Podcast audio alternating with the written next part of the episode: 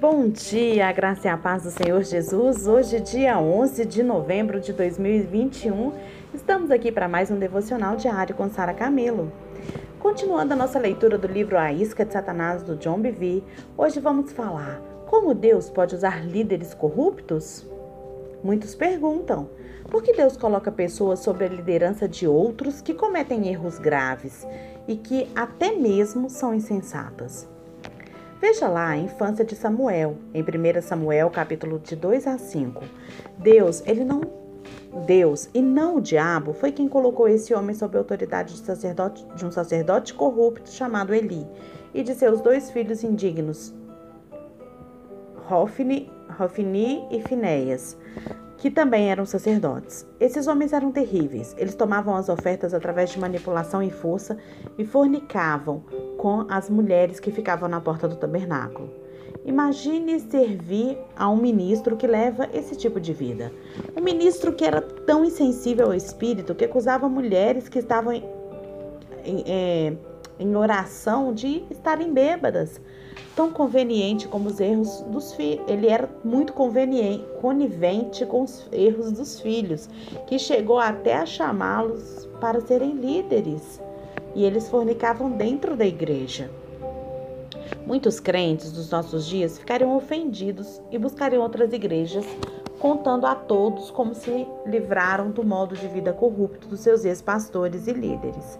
No meio de tanta corrupção, acho fantástico que o jovem Samuel fez. O jovem Samuel, ele servia ao Senhor perante Eli. 1 Samuel 3:1. Deus parecia muito distante de toda a comunidade hebraica. A lâmpada de Deus estava prestes a se apagar no templo do Senhor. Será que Samuel foi a outro lugar de adoração? Foi a líderes desmascarar Eli e os seus filhos? Formou um comitê para destituí-los do pastorado? Não, ele servia ao Senhor. Deus colocou Samuel ali e ele não era responsável pelo comportamento deles. Foi posto sob a autoridade daqueles homens não para julgá-los, mas para servir-lhes. Sabia que Eli era servo de Deus e não seu. Estava ciente que Deus era capaz de lidar com o seu próprio servo. Filhos, não corrigem pais mas é obrigação dos pais treinar e corrigir os seus filhos. Devemos confrontar e liderar com aqueles e lidar com aqueles a quem Deus nos deu para treinar. Esta é a nossa responsabilidade. Os que estão no mesmo nível que nós devem ser encorajados e exortados como irmãos. Mas neste capítulo, assim como no último capítulo, o John Bevere vai discutir como que a gente deve reagir à autoridade.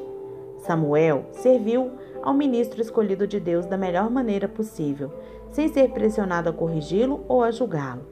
Uma vez, Samuel proferiu palavras de correção a, a Eli. Foi quando Eli veio a Samuel e lhe perguntou que profecia Deus havia lhe dado na noite anterior. Mesmo assim, a palavra de correção não veio de Samuel, mas de Deus.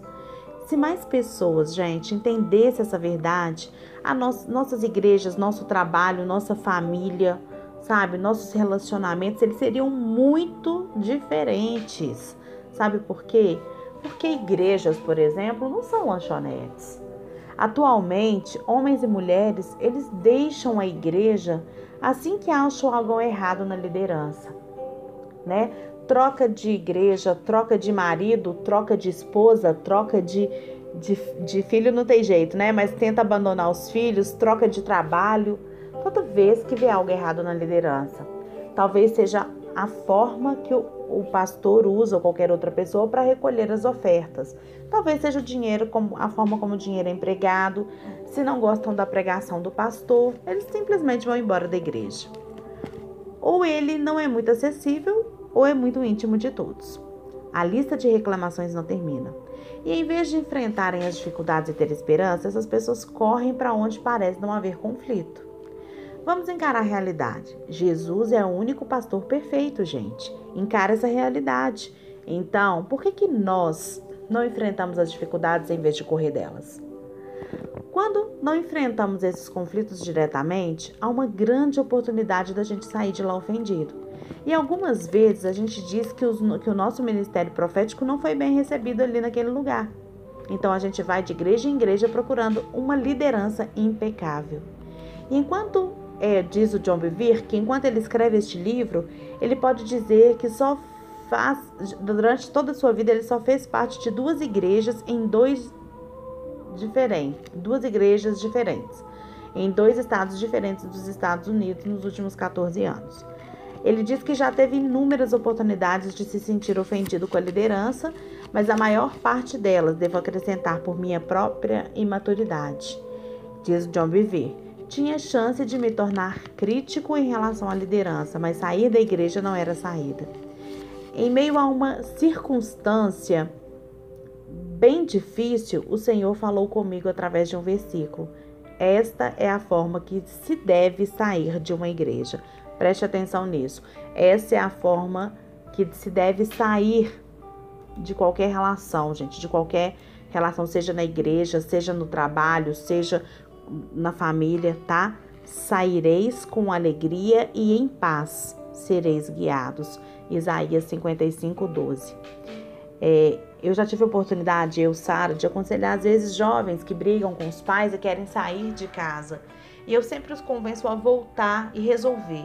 Eu falo, você pode sair de casa, não tem problema, mas saia de casa em paz, saia de casa em alegria. E, gente, eu vi inúmeros jovens irem lá e consertar e não querer mais sair de casa.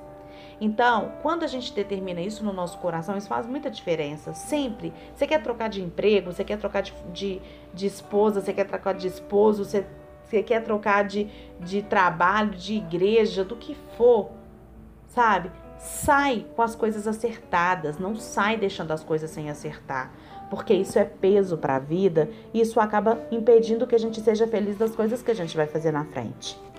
Tá? Continuando aqui a leitura. Muitos não saem dessa maneira. Acham que igrejas são como lanchonetes, pode escolher e pegar o que mais gostarem.